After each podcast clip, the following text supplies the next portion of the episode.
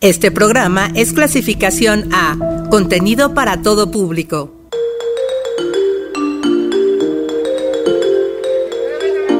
Asuntos que nos conciernen.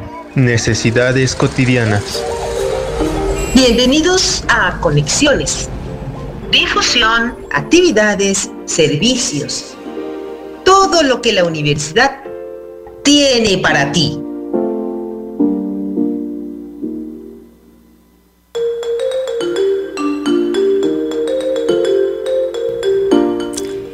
Excelente tarde. Gracias por sintonizar la frecuencia del 99.7 a través del FM de su aparato receptor. Agradecemos también a quienes nos acompañan desde uniradio.uamex.mx y desde luego pues a todos eh, los escuchas que desde alguna aplicación están pendientes de nuestra programación. Sofía Peralta al frente de la consola de cabina al aire. Oscar Bermúdez en la continuidad, Francisco Cáceres en la asistencia de producción y Marlene Núñez Peñaflor en los micrófonos. Les damos la bienvenida a esta emisión de Conexiones. Antes de presentar la información y de ir a la charla que tenemos que vamos a desarrollar en unos instantes, les invitamos a hacer juntos este programa. El teléfono en cabina es el 722-270-5991. Vía WhatsApp disponen del número 722-649-7247. Llámenos. Para nosotros es muy importante recibir sus comentarios, sus eh, dudas, sus propuestas. Otras opciones para ponerse en contacto con este espacio de difusión de los servicios que la UAM y su comunidad tienen para la comunidad universitaria y el público en general son el correo electrónico conexiones99.7 gmail.com y en Facebook nos encuentran a través del usuario Conexiones. Iniciamos con información sobre un personaje de nuestra historia, eh, ya que siendo estudiante de la Escuela Nacional de Ingenieros en la Ciudad de México, interrumpió sus estudios debido a la intervención norteamericana de 1847. Al concluir la guerra, se graduó y ya como ingeniero trabajó en la rectificación de los planos de la Ciudad de México y Tlaxcala. También participó en la desecación del río Lerma, así como en los proyectos para evitar las inundaciones en la ciudad de Toluca. Eh, al final eh, también pues tuvo otra participación para eh, fijar los límites eh, territoriales entre los estados de México y Michoacán. Así es que sin más, vamos a nuestra sección El acontecimiento notable del día.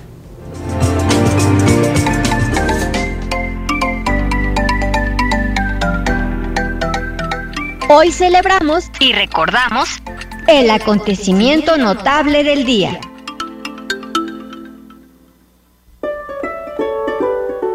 El 23 de agosto de 1829 nació en Zacatecas el general Felipe Berriozábal Basabe, quien defendió la soberanía nacional durante las intervenciones norteamericana y francesa. Ingeniero de profesión, trabajó en la desecación del río Lerma y en proyectos para evitar las inundaciones en Toluca por las aguas del Nevado. Impartió clases de matemáticas y cálculo en el Instituto Literario, donde compartió con alumnos y profesores sus ideales liberales y sus profundos sentimientos patrióticos. Con varios de ellos integró una brigada para combatir en la batalla del 5 de mayo de 1862. Felipe Berriozábal fue gobernador del Estado de México en dos ocasiones y ministro de Guerra y Marina durante la presidencia de Porfirio Díaz hasta el día de su muerte, el 9 de enero de 1900.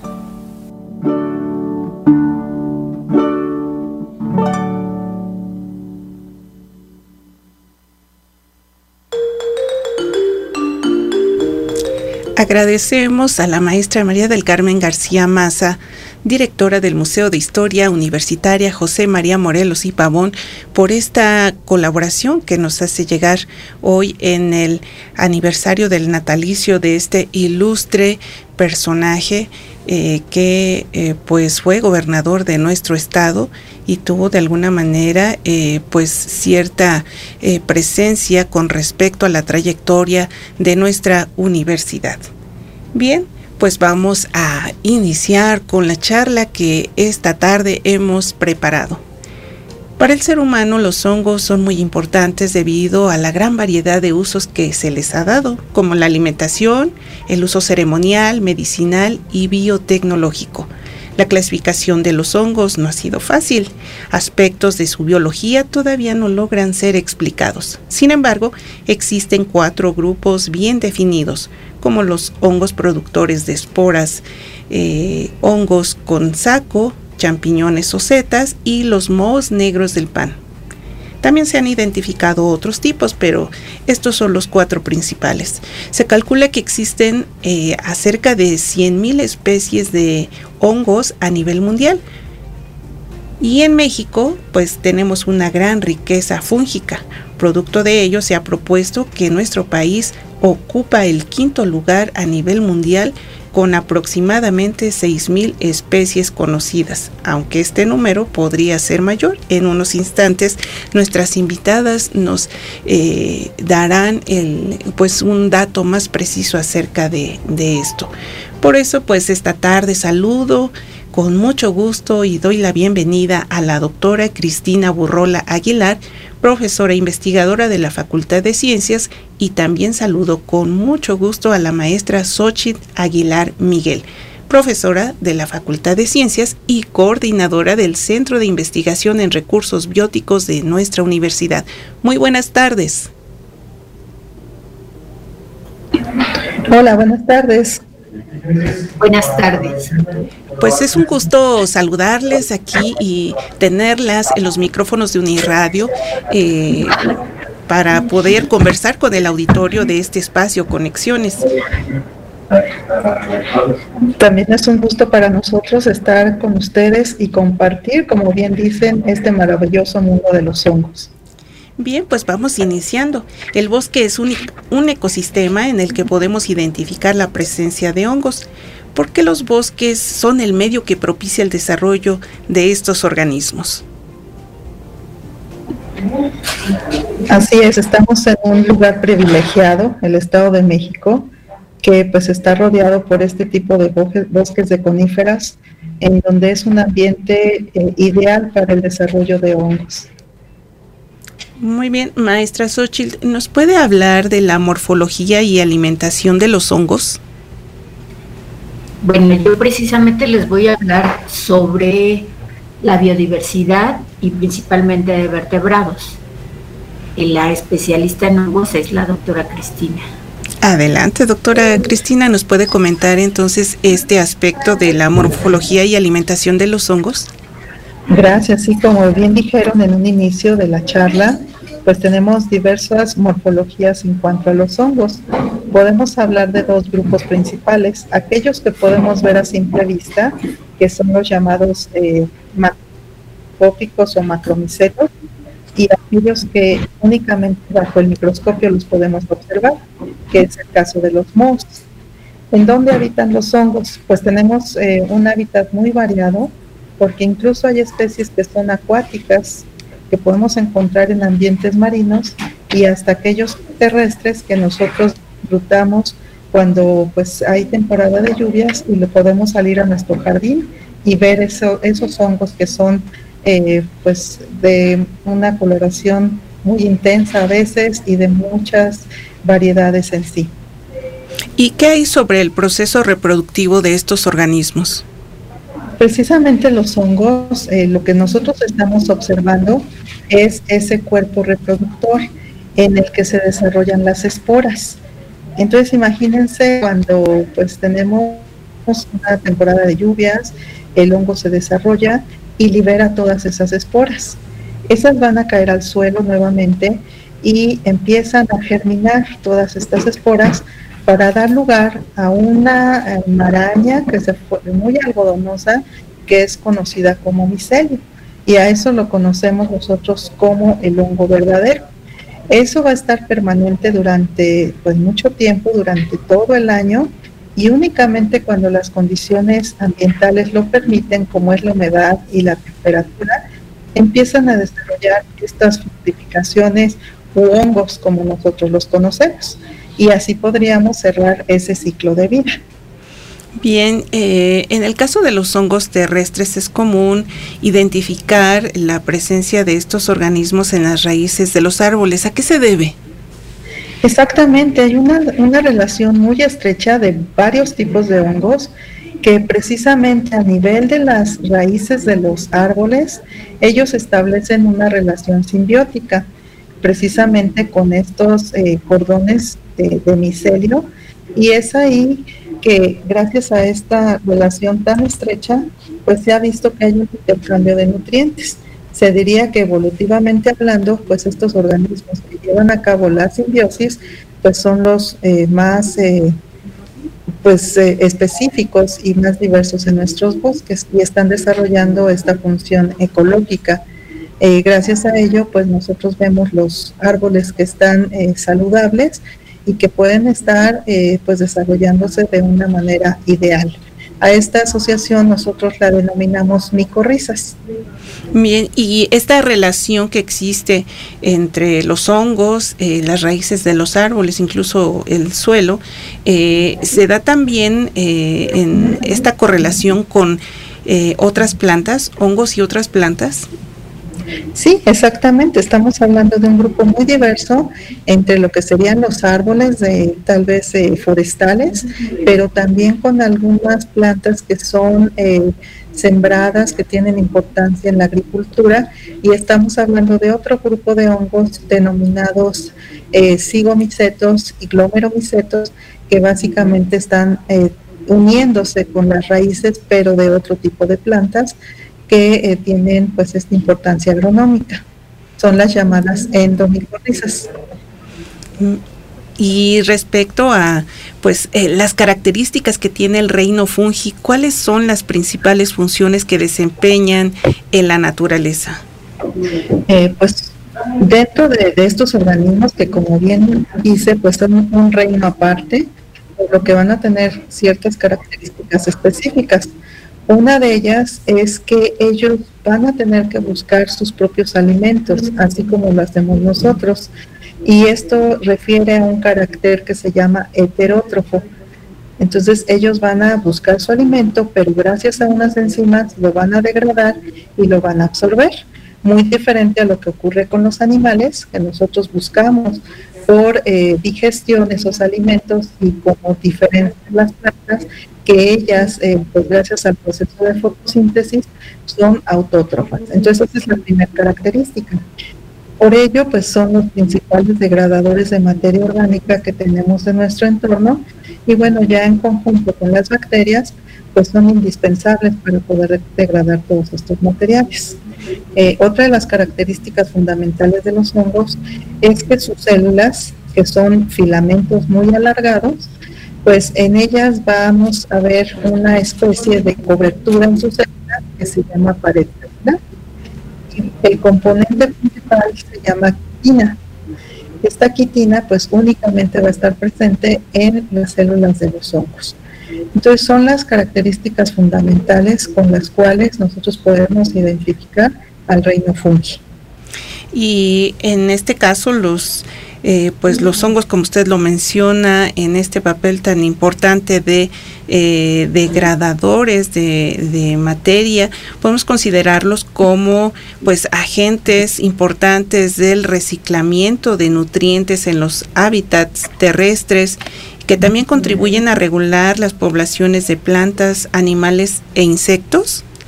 Exactamente, entonces es parte de ese ecosistema en donde, pues gracias a este poder de sus enzimas, de poder degradar esta materia orgánica, estos minerales nuevamente van a incorporarse en el suelo y las plantas ya van a tener este potencial de poder eh, alimentarse o, o fortalecerse con estos nutrientes que a la vez, bueno, pues estas plantas van a ser consumidas por los hongos y así tenemos estas cadenas tróficas en donde precisamente los hongos forman parte de la base de esta cadena alimenticia. Eh, con respecto a nuestro país, eh, ¿qué tanto avance tenemos en la identificación y clasificación de hongos en nuestros bosques? Sí, afortunadamente México, pues eh, una por la condición geográfica en la que nos encontramos, pues tenemos una gran variedad de hongos. Fue a partir de los años de 1950 que la micología en México toma mucha importancia y precisamente pues hay varios grupos de investigación que día a día están identificando nuevas especies. Como bien decían, pues únicamente se estima que tenemos alrededor de 200 mil especies de las cuales solo conocemos el 5%. Y estas eh, especies que se han descrito, pues eh, son principalmente por alguna importancia que tienen para el ser humano, que pueden ser comestibles o que pueden ser eh, de alguna actividad que tenga una toxicidad. Entonces es un, pues un grupo que requiere de mucho estudio y pues tenemos mucho campo para poder estudiarlos. Y en el caso de nuestra entidad, qué tanto avanzamos o qué tanto abarcamos de este porcentaje del que se conoce. Sí, pues en el Estado de México, precisamente en la Universidad del Estado de México, desarrollamos algunas investigaciones principalmente con hongos comestibles, en donde se ha eh, pues identificado el consumo de aproximadamente 250 especies. Si lo comparamos a nivel mundial, pues el estimado es que se consuman mil especies. Entonces, en realidad, el Estado de México es eh, pues una de las entidades de mayor consumo de hongos, una por ese conocimiento tradicional que tienen nuestros grupos originarios, pero también por la riqueza que hay gracias a pues a estas zonas boscosas en donde están desarrollándose. Bien, doctora, pues si me permite, vamos a una muy breve pausa y retomamos nuestra conversación.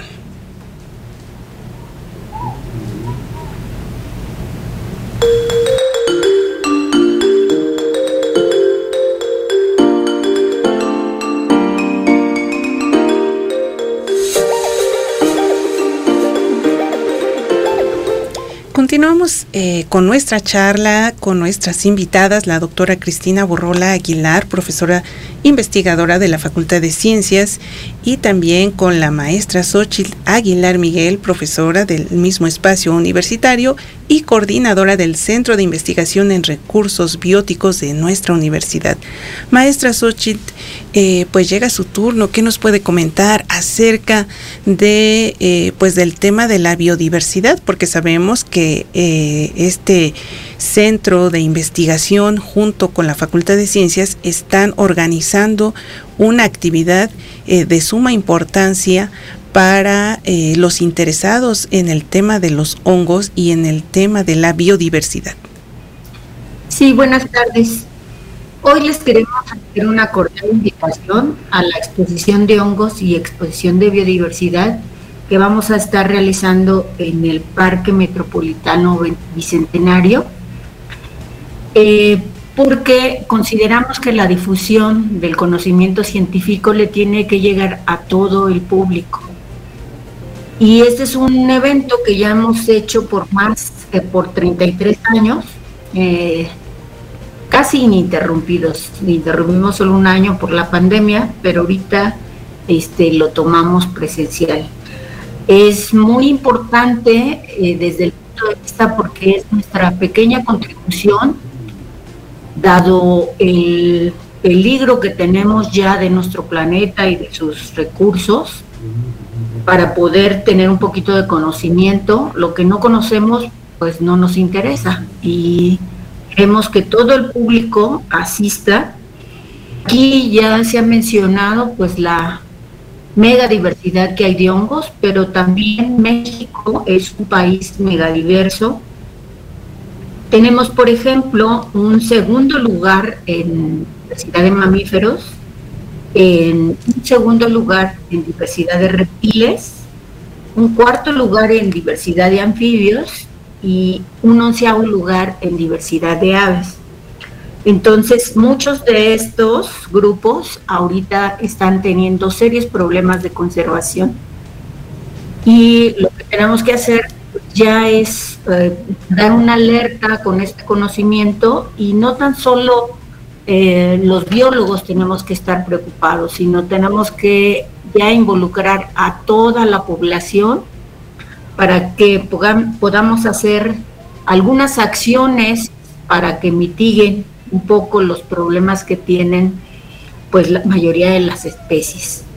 Eh, desde este punto de vista, pues vamos a estar haciendo esta transmisión del conocimiento a través de la difusión de este evento que además es muy atractivo porque estamos convocando a todo el público, desde los niños, que va a haber talleres para ellos, eh, hasta los adultos. Entonces yo creo que es un evento y en un lugar precioso que es este parque, todos los de, de, Toluca y sus alrededores deberían de conocer.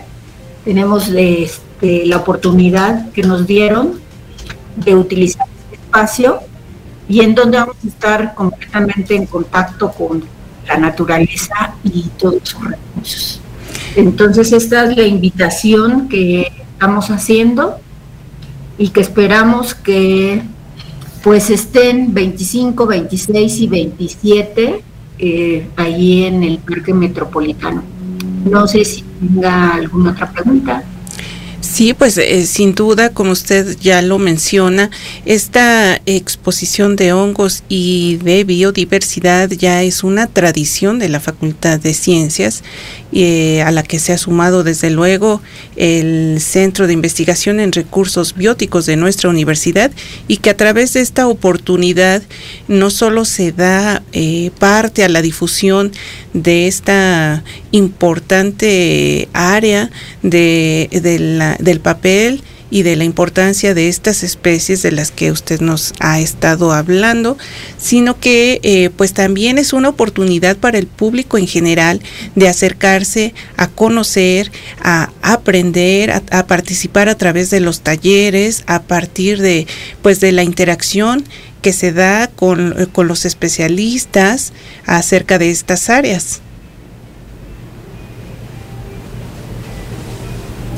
Sí, tenemos tenemos muchos eventos en donde puede participar toda la familia y, conocer un poquito más de estos recursos y de algunas acciones que debemos estar realizando para conservar nuestros recursos.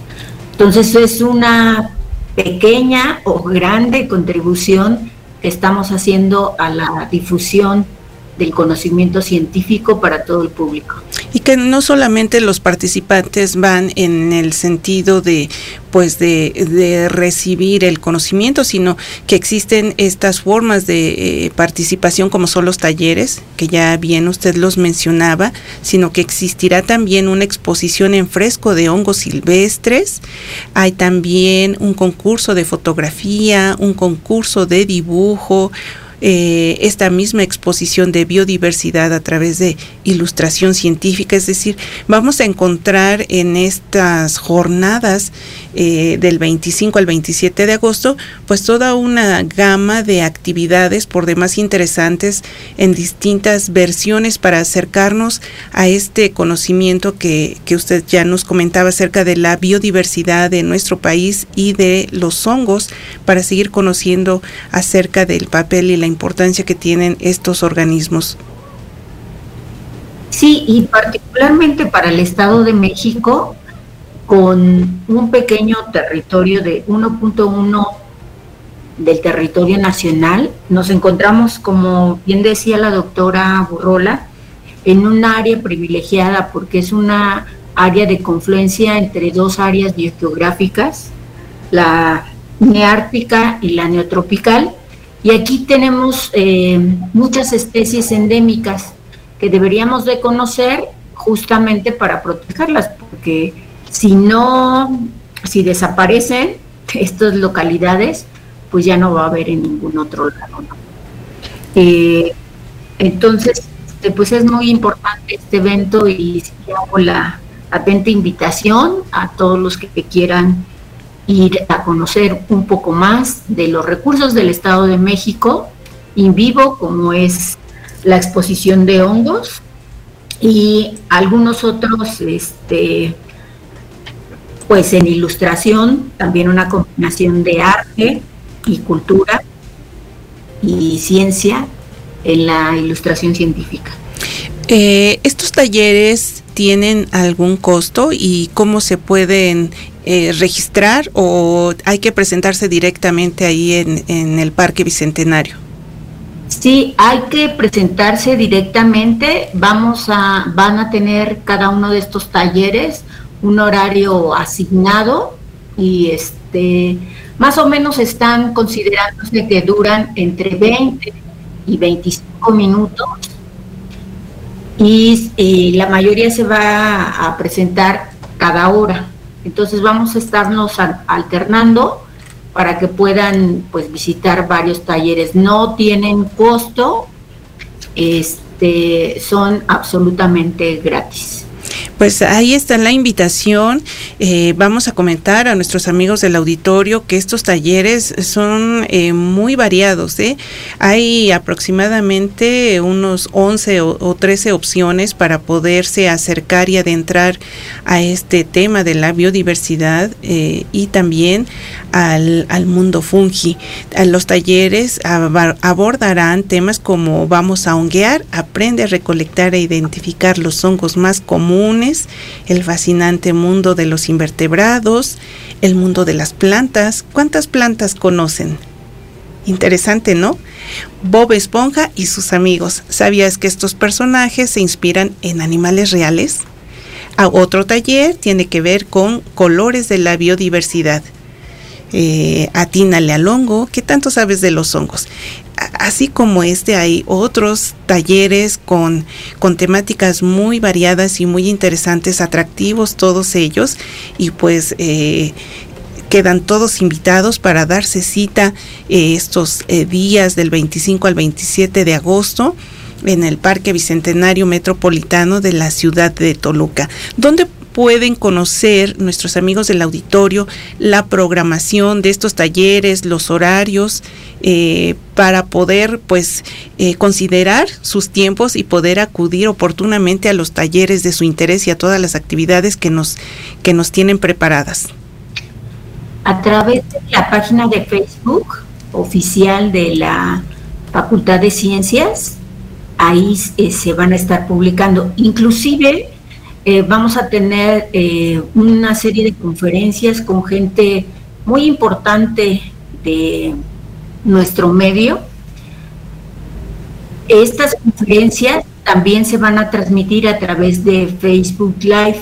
Entonces también, pues los que no puedan asistir por cualquier situación, se pueden estar conectando a nuestra página de Facebook de la Facultad de Ciencias de la Universidad Autónoma del Estado de México y también aprovechar estas conferencias. De acuerdo, pues eh, ha llegado el momento de concluir nuestra emisión. Quiero agradecer a la doctora Cristina Burrola Aguilar, profesora investigadora de la Facultad de Ciencias, y también a la maestra Xochitl Aguilar Miguel, profesora de la Facultad de Ciencias y coordinadora del Centro de Investigación en Recursos Bióticos de la Universidad Autónoma del Estado de México. Agradecemos mucho este tiempo para traernos esta invitación y ya saben, consulten las redes sociales, la página de Facebook de la Facultad de Ciencias UAMX-difusión y Facultad de Ciencias UAMX-difusión oficial. Ahí encontrarán toda la información relacionada con estos talleres, con estas actividades y pues ahí los esperamos en el Parque Bicentenario Metropolitano de la ciudad de Toluca. Muchas gracias. Gracias. Gracias, hasta luego, bonita tarde. Igualmente, muy buenas tardes. Pues eh, antes de cerrar nuestra emisión de esta tarde, les quiero recordar la invitación para que se den cita el próximo sábado a la una de la tarde en el Teatro Morelos, ya que se estará realizando nuestro concierto sinfónico. La información la encontrarán en nuestras redes sociales de Uniradio y finalmente pues también hacerles una invitación porque se llega el primer coloquio internacional Problemáticas derivadas del crecimiento urbano y rural y de las intervenciones en el ámbito natural. Esto lo organiza la Facultad de Planeación Urbana y eh, este coloquio se va a realizar en modalidad eh, virtual el próximo 25 de agosto. Pues con esta invitación yo les quiero agradecer el favor de su atención, agradezco a mis compañeros aquí en Cabina al Aire eh, yo soy Marlene Núñez Peña Flor y los espero en la siguiente emisión de Conexiones. Muy buena tarde.